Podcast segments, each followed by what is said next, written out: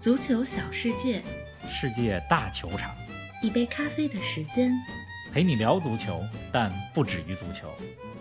读万卷书不如行万里路，行万里路不如看万场球。二零二四，我们继续一起起看球、聊球、追球。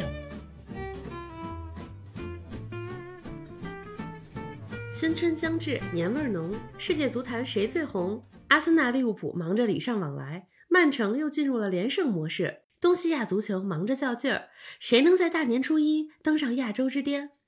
波切蒂诺的切尔西彻底让人失望了吗？小因扎吉的国米怎么那么稳？更多精彩内容尽在本期足球咖啡馆。听众朋友们，大家好，欢迎来到今天的节目。我们录音的时候是北京时间的农历腊月二十七啊，春节已经进入倒计时了。我们提个前，赶个早，跟大家说声春节好，龙年快乐。春节好，春节好。今天早上的时候呢，我还看到一个说法，怎么说腊月二十七宰公鸡赶大吉。嚯，传统其实呢，现在真的宰公鸡赶大集的那人就比较少。是啊，其实大家呢，这句话的意思就是准备年夜饭嗯开始了。我这几天呢，在北京是吧，能够看到北京的大街小巷，大家都提着礼盒是吧，串个门儿走走亲戚，走亲访友那，还算有挺有气氛了。嗯，挺有气氛的。而且今年过春节啊，我还挺期待的，期待这么几个事儿。什么呀啊包饺子？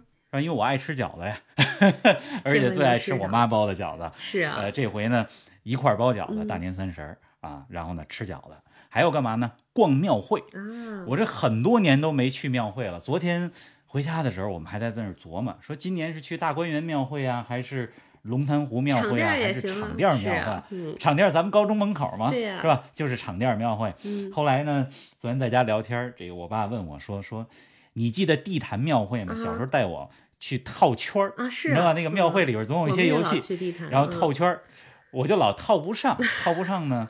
就不走，然后我爸就跟我说说不行，咱得咱得咱咱得走吧，那个东西可能就是套不上，对，就是很套一百次也套不上。哎呀，嗯反正北京挺有过年的气氛，嗯哎，很期待。怎么着？你这几天怎么样啊？在温哥华？哎，我跟你说啊，这温哥华现在是世界杯举办城市，而且昨天的时候，国际足联刚刚公布二零二六年世界杯的赛程，是吧？嗯哪个城市举办几场比赛，这都定了。啊那温哥华呢，会举办七场比赛，嗯包括了五场小组赛。五场小组赛里边呢，有两场是加拿大作为啊主队的主场的比赛。嗯，是吧？还有两场淘汰赛，这淘汰赛呢是一场十六分之一决赛，一场八分之一决赛。这个说来巧啊，争取能看上啊！而且我最近干了太多事儿了，来了这次特别忙，重要的事儿就是安家，这几年没回来。说到世界杯啊，我今天正式安家在了世界杯的举办场所 BC Place 对面儿，所以真的是巧了，不看都不行，到时候一定会去看比赛的，只要我在这儿。然后呢，这几天在温哥华，反正你们家那房子必须得给我留一间。然后，然后我们这次大事儿落定了，确实是比较赶，但是也比心情比较激动。年味儿，说到年味儿的话，我们这儿一点儿也不逊色于北京。为什么？因为整个温哥华确实华人是非常多的，无论是在华人最多的城市 Richmond，还是在大温整个地区，所以一到北美中餐天花板嘛，那必须的，等你来品尝啊，真的是太好吃了。最近吃了很多好吃的川菜，比北京的好吃。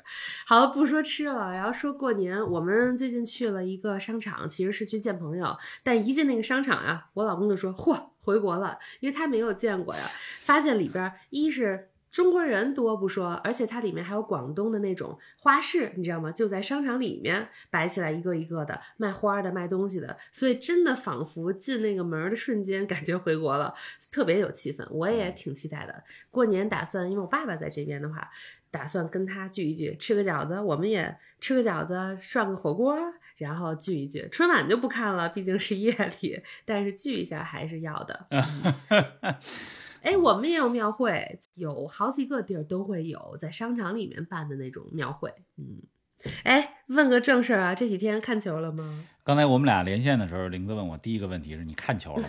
对，那我的回答是这样的，我看了，但是我只看了一场球。哎，前两天呢，我们是在天津啊，在天津串亲戚，然后在晚上八九点的时候，我去看一个大哥。呃，我跟大哥呢一块儿坐下来喝茶。我说我定着点儿啊，我这晚上十二点之前我得撤。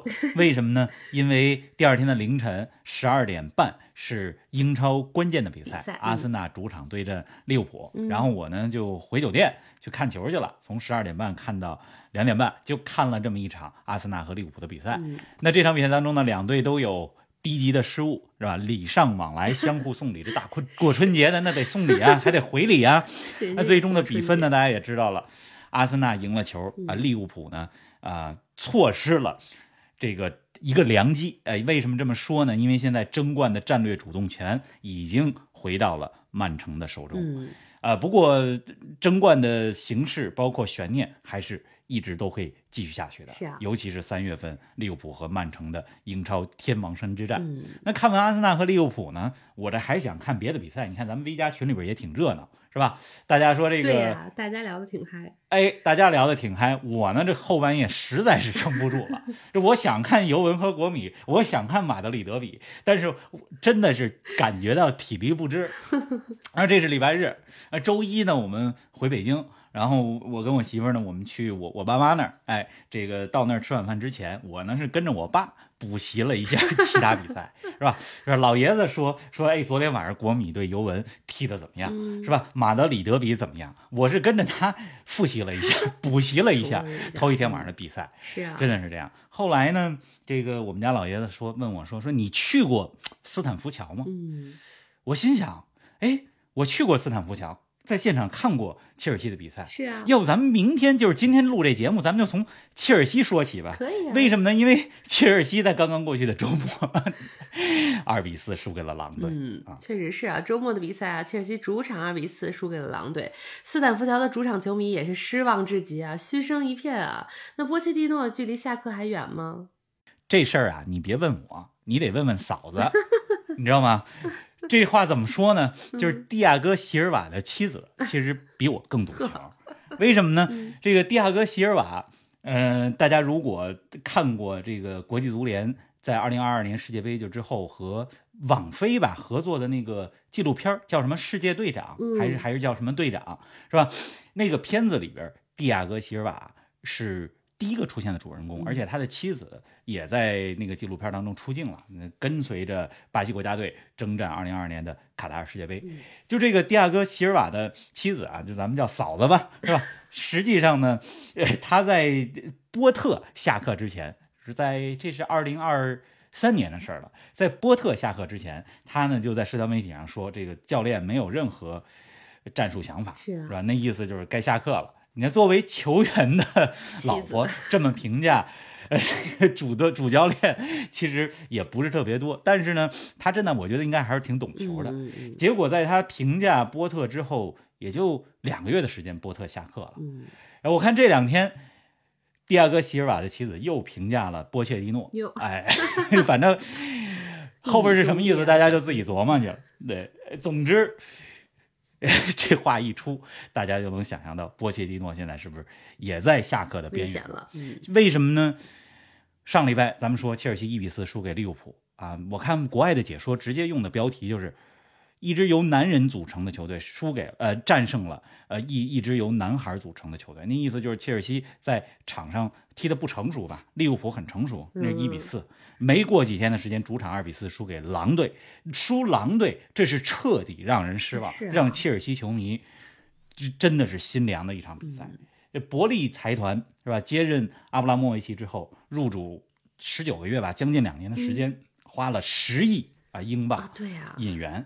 那切尔西现在在英超当中的排名是第十一名，胜率不足百分之五十。嗯我那天还在 V 加群里边说呢，我说切尔西这些引援可能除了帕尔默之外，其他的新援来了切尔西之后都在贬值。这钱没花对地儿啊。对两场比赛，一比四、二比四，一共丢了八个球，就是比输球和连续失败更可怕的是，这场输狼队标志着信心的崩塌。确实是这样，真的是这样真的是。切尔西二十三场比赛啊，丢了三十九个球，英超二十支球队当中，只有六支球队比切尔西的丢球更多了。哎，冯老师，我看这几天有不少人在说，说波切蒂诺是不是需要改变阵型了？那能不能通过改变阵型来挽救这个赛季呢？你怎么看？很难啊！嗯切尔西现在的问题不是说变个阵型就能够改变球员的斗志，是吧？改变比赛的结果。你说变阵型，我看有球迷也在说，是不是变个阵能复制一下2016、17赛季孔蒂那种变阵神奇啊？嗯因为大家知道2016、17赛季当时孔蒂应该是在阿森纳对切尔西的比赛当中中场，哎，看形势不妙，开始变阵，变阵三四三是吧？之后靠着这套三四三拿了当年英超联赛的冠军。但是此一时彼一时是啊，啊，如今的切尔西复制。缺的不是人，缺的是主心骨。嗯，如今的切尔西要变的不是阵，而是球队的氛围、球队的文化和斗志。就我现在看波切蒂诺执教这支球队，有时候他也有一种没有办法的这种状态要知道，波切蒂诺执教这支球队才执教了半个多赛季，是啊，是吧？而你现在看到他的一些表情，有时候就觉得好像这这个教练已经执教这支球队两三年的时间，现在真的没有办法嗯，这种状态。那么我不知道切尔西现在这么多球员可用，就波切蒂诺他的心腹，或者说真的是呃这个他最信任的这些球员是谁？因为有些教练他到了一个新的队，你能够看一些比赛就能看出来，这些球员是为他玩命的。说白了就是这是他的人，这是他的心目当中的主心骨和主力框架。但是在波切蒂诺这支切尔西里边看不到，所以现在的切尔西是最对切尔西现在是最困难、信心最低落的时候是。啊，哎，切尔西这过年吃上饺子很难了啊，但说不定元宵节能吃上元宵。二月底的联赛杯决赛，那会是切尔西的转折点吗？二月二十五号，嗯英格兰联赛杯决赛，利物浦对阵切尔西。呃，面对利物浦这个对手啊，我觉得想吃上饺子、吃上元宵，确实有点难。那么说到这个利物浦啊，利物浦跟阿森纳的比赛，刚才咱们也说了，双方失误都不少，礼尚往来。你看，利物浦输球之后，今天凌晨啊，曼城三比一逆转布伦特福德。嗯，这福登帽子戏法。这曼城之前我就跟大家说过，世俱杯之后进入一月的曼城是不一样的曼城。果然吧，从世俱杯半决赛三比零战胜日本的浦和红钻开始，曼城到现在各项赛事九连胜，嗯，就挡不住了，已经是处于一个挡不住的状态。哎，咱们怎么又说到曼城了？说回到切尔西哈，是啊，那二月底的这个联赛杯决赛，嗯我觉得赢了，那肯定能达到提升士气的效果。是但是问题是，波切蒂诺能撑到联赛杯的决赛吗？这我看了一下切尔西现在的赛程啊，这大家看看接下来的比赛。今天咱们是北京时间礼拜二录音，礼拜三的凌晨，切尔西要和维拉打一场足总杯的重赛，是吧？然后打完足总杯的重赛之后，马上联赛接下来对阵水晶宫，对阵曼城，对阵热刺。好家伙，上半赛季对热刺那场球是吧？这热刺是憋足了劲儿，也想要复仇的。就是这几场球下来之后，如果波切蒂诺还能在帅位上，还能带队打联赛杯决赛，是吧？还能拿下利物浦，那是士气会不一样。但是我很怀疑未来一个月会 有没有变化嗯这一点。咱们微加群里的山姆小叔叔啊，让穆里尼奥回来拿个联赛杯振奋人心。我看到那个消息了，嗯虽然我不主张换帅，因为我这个人我一直觉得就是说主教练你应该给他足够多的时间，而现在的国际足坛大家都是。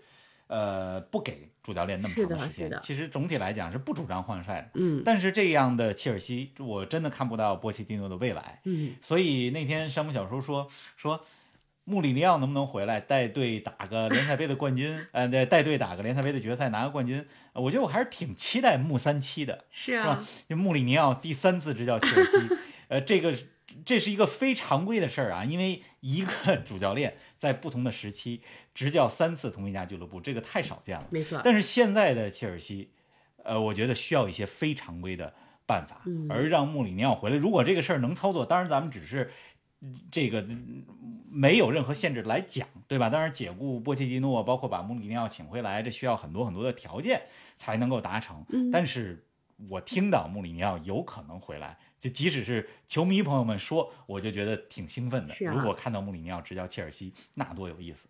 说到这个穆里尼奥啊，啊穆里尼奥离开罗罗马马之后，嗯现在罗马三连胜了，德罗西带着罗马二比一赢了维罗纳，二比一赢了萨勒尼塔纳，四比零。今天凌晨赢了拉涅利执教的卡利亚里。这这三连胜，你甭看这三个对手都不强，维罗纳、萨勒尼塔纳、卡利亚里，是吧？但是这九分很关键，是而且罗马过去几年在联赛当中三连胜这件事情是不常见的，嗯，所以人家穆里尼奥离开之后，德罗西执教的挺好，有些事就是很难解释 啊。很难解释，嗯很难解释。而罗马呢，在意甲当中的下一个对手是一场硬仗，是打国米。嗯，您正在收听的是足球咖啡馆，一杯咖啡的时间陪你聊足球，但不止于足球。如果您喜欢我们的节目，欢迎订阅、点赞、评论、转发分享，这就是对我们莫大的支持。从世界杯到欧洲杯，从五大联赛到美职联，我们始终在现场。在各大社交媒体关注“足球咖啡馆”视频号，和我们一起沉浸式体验足球现场。想要和主播一起聊球吗？微博搜索“足球咖啡馆”，点击博主精选，订阅 V 加会员，自动进入聊球群，尽享专属福利。二零二四，我们一起看球、聊球、追球。哎，说到国米啊，上周末的意大利国家德比，国米一比零战胜尤文，领先优势扩大到了四分，而且国米是少赛一场，胸前的第二颗星稳了吧？稳了，要说稳，还得是小因扎吉。没。错，那么国米这赛季其实最重要的一个目标就是小因扎吉带队拿意甲联赛的冠军，嗯是吧？让十九个冠军变成二十个，啊这样的话胸前能够有两颗星。那么自己呢也会拿到第一个意甲联赛的冠军。如果小因扎吉作为杯赛教练是吧，今年能拿第一个联赛冠军的话，我觉得应该也是实至名归的。嗯，嗯，国米这二十二场比赛意甲当中只丢了十个球，就是。场均丢球数是吧？不到零点五个，嗯，这防守非常稳。是的，而且二十二场比赛呢，进了五十一个球，说进攻方法也很多没，错，一点打不出、打不成的时候，还有另外一个开花点。包括对尤文的这场比赛，其实在开场一段时间，就上半场的大部分时间吧，嗯尤文的防守是非常稳的，就那种老式尤文的防守嗯又来了。是吧？这个你根本没有什么在禁区之内触球射门的机会，但是国米还是通过耐心的组织，通过不同方式的尝试，找到了进球的办法。那一比零之后，是吧？当尤文攻出来，这个机会就更多了。嗯如果不是尤文的门将什金斯尼在这场比赛当中表现得非常出色的话，国米最终的这个比分要比一比零这个比分要大。嗯，说到国米啊，国米也进入到了连胜模式。哎，进入二零二四年以来，这国米六连胜，而且这六连胜当中还拿了一个超级杯的冠军。哎，国米这个队啊，你甭看他没有那么多的超级巨星啊，最大牌的球星是劳塔罗·马丁内斯，对吧？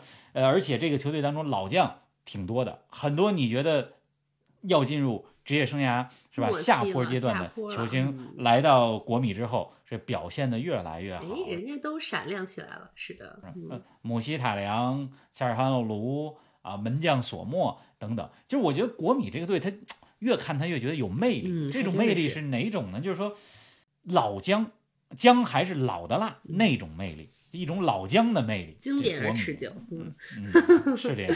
哎，咱们再来说亚洲杯啊，四强已经全部产生了，韩国、约旦、伊朗、卡塔尔。亚洲杯的决赛呢，正好是大年初一，那你觉得谁能吃上这顿饺子呀？大年初一，对吧？这个国足起码不会给咱们节日添堵。哎，是我，记得是两年前的大年初一吧，当时我也在北京输越南。嗯，嗯，之前节目咱们就说过，今年亚洲杯决赛是在大年初一。是啊，如果国足给我们一个意外的惊喜，出现在亚洲杯决赛上，哪怕决赛输一个大比分，那也是一个好事。但是，呃，不要说决赛，咱们小组赛都没有我出现。们总之前咱们是也说过想象很美好，嗯，亚洲杯的节目，对，嗯、现在亚洲杯出四强了，四个队是吧？论实力和状态，韩国和伊朗其实是在伯仲之间。嗯我还挺期待韩国和伊朗打一场决赛，为什么呢？因为这两支球队从他们的身体条件到脚下技术，再到呃他们相互之间的熟悉程度，以及一个东亚一个西亚这些因素结合起来，就这样的决赛会是一个比较有意思的决赛伊朗和韩国，不过他们得先迈过是吧半决赛这一关。咱们录音是礼拜二，礼拜二的晚上，韩国打约旦，应我觉得应该问题不大，韩国能进决赛吧？不用到最后又像前几场比赛一样，最后一分钟扳平，然后再拖到加时赛打点球大战。嗯我估计韩国队应该问题不大。那另外一场半决赛呢，是伊朗队对卡塔尔。这卡塔尔是亚洲杯二零一九年的冠军，是啊卫冕冠军的身份，而且又有主场作战，是吧？卡塔尔的主场氛围还是不错的，在世界杯的时候我去过卡塔尔在主场的三场嗯。小组赛，就是他们的球迷文化其实也是在逐渐形成，而且他在主场，整个西亚在卡塔尔这些移民，他可能不是卡塔尔人，但是卡塔尔都是他们的主队，没错啊，那？所以我觉得伊朗和卡塔尔，呃，不一定谁赢。如果决赛是韩国打卡塔尔，那我看好韩国；嗯。如果决赛是韩国对伊朗，那我更看好伊朗。有因为我总觉得韩国队主教练就克林斯曼缺少那么一点点冠军的气质。你这句话别把人家韩国给方了，人家韩国队一路打到半决赛，非常命硬啊，连续多场比赛都是补时阶段进球。对我前几天也录了一个小视频嘛，啊大家可能也看到了，嗯就是说这个韩国一路打到半决赛嗯四强、是吧？实际上是靠着多次在补时阶段进球，呃，八分之一决赛打沙特补时绝平啊，把点比赛拖到了点球大战，点球大战赢了。嗯四分之一决赛打澳大利亚也是补时绝平，呃打到了加时赛，加时赛当中孙兴民的任意球，这样的话韩国战胜了澳大利亚进了四强。但这个事儿呢，就是它也有偶然当中的必然。为什么这么说呢？嗯就是五大联赛，尤其是英超，现在这个一场比赛实际上是按照一百分钟去准备的，而不是按照九十分钟准备的。就九十分钟进球，伤停补时进球，这是一个家常便饭。而且去年，呃，十一月份的时候，二零二三年十一月份的时候，我看到一个数据统计，说英超九十分钟之后的进球占到了百分之十点三。是啊，那有球迷可能会说，百分之十点三，这不正常吗？这也不高啊，一百分钟每十分钟有一个进球，概率都大概都是百分之十，这不是正常的。但是我但是不一样，嗯因为有的比赛它补时补不到十分钟，对呀而且呢，进入到九十分钟之后，呃，领先的那支球队是吧？它其实是这个防守会更严密，没错毕其功于一役去防守，所以。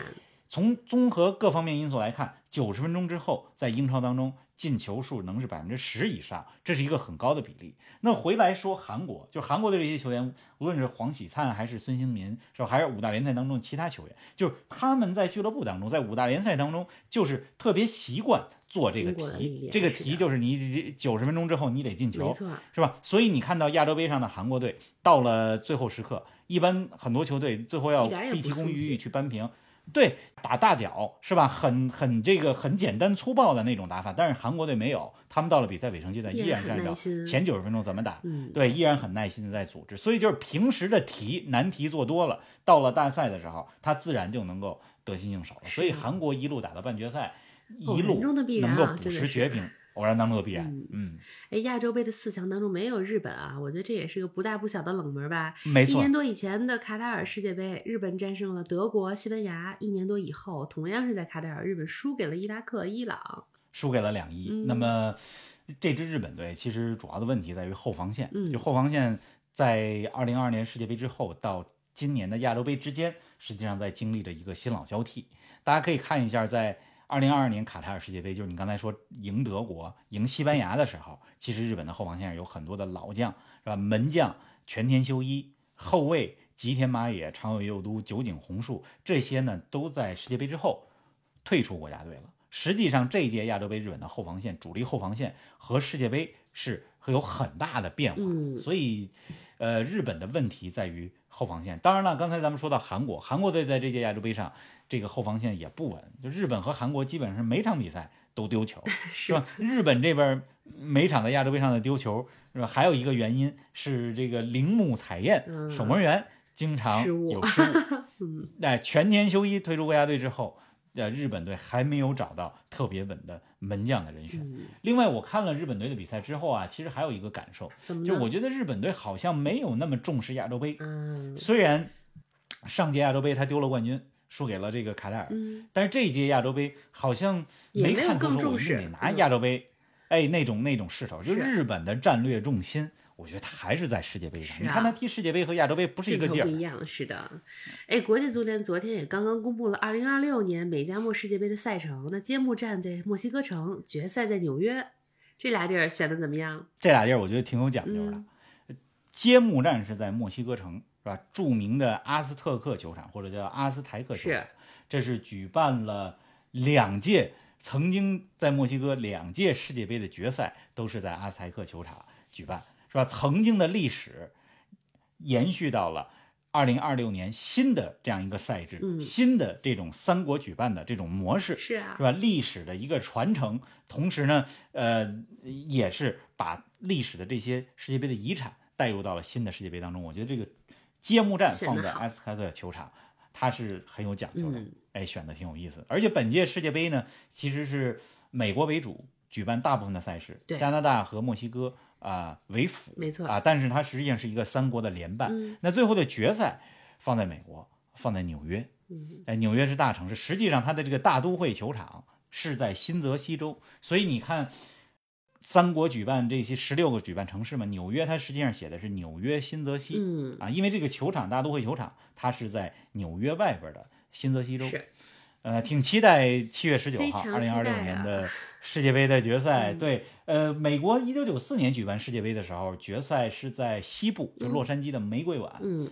那今年呢，很多人在说说，哎呀，为什么不在迈阿密？迈阿密不是现在是北美足球之都吗？决赛怎么不在迈阿密啊？那是因为七月份我去过迈阿密，还真没法待了啊，又潮又热。那对，所以决赛在纽约，我觉得是一个挺合理的选择，。是的，嗯嗯，哎呀，这期节目咱们聊的差不多了啊。说回到饺子这个话题啊，你一般爱吃什么馅儿饺子呀？之前好像跟大家说过，我特别爱吃那种传统馅儿，韭菜鸡蛋猪肉啊，嗯，然后茴香猪肉啊这种。但是今年过年，对，今年过年我们家好像包这个羊肉萝卜的啊，都已经定啊、然后好了。对对，昨天我妈给了几个选择，然后我看，嗯、我媳妇儿和我妈在那儿选，我说你们定吧。然后这个最后好像定的是羊肉萝卜，对对。嗯哎，说到吃饺子，我跟你说啊，人家林皇林家德 赶在春节前夕跑到亚洲来吃饺子，就是大家可能注意到这个事儿了。林加德即将加盟韩国球队是啊，首尔 FC。哎，这个不过没来咱们这屋，我特想跟林皇说，虽然韩国也有饺子，但是咱们这屋的饺子是最正宗的。是前些天还有一个这个足球领域里边的一个经纪人跟我联系，嗯问我认不认识美职联的一些俱乐部，说能不能把林林加德推荐到美美职联俱乐部。然后没想到，哎，过了这转会期，林加德加盟的是韩国的首尔 FC。哎，要早知道我就跟他说，给林家德打个电话，让他到咱们家来吃 干嘛去韩国呀？是吧？真的是，行了，咱们也就别瞎扯了。春节好吧，咱们下期见。好的，下期见。那，下期节目呢，咱们再见面的时候就是龙年了，是吧？我们一般来讲是初一之后，对吧？再给大家正式的拜年。嗯那我们龙年第一期节目的时候，再给大家呃说几句拜年话，好是吧的，？大家呢，无论在哪儿，啊，无论您是本地过年还是异地过年啊、是回家过年，还是因为工作的原因只能在岗位上过年，希望大家呢都在尽可能的情况下过个好年过，个团圆？年，过个好年，吃点好吃的，咱们过年再哎。春节好，嗯。龙年见。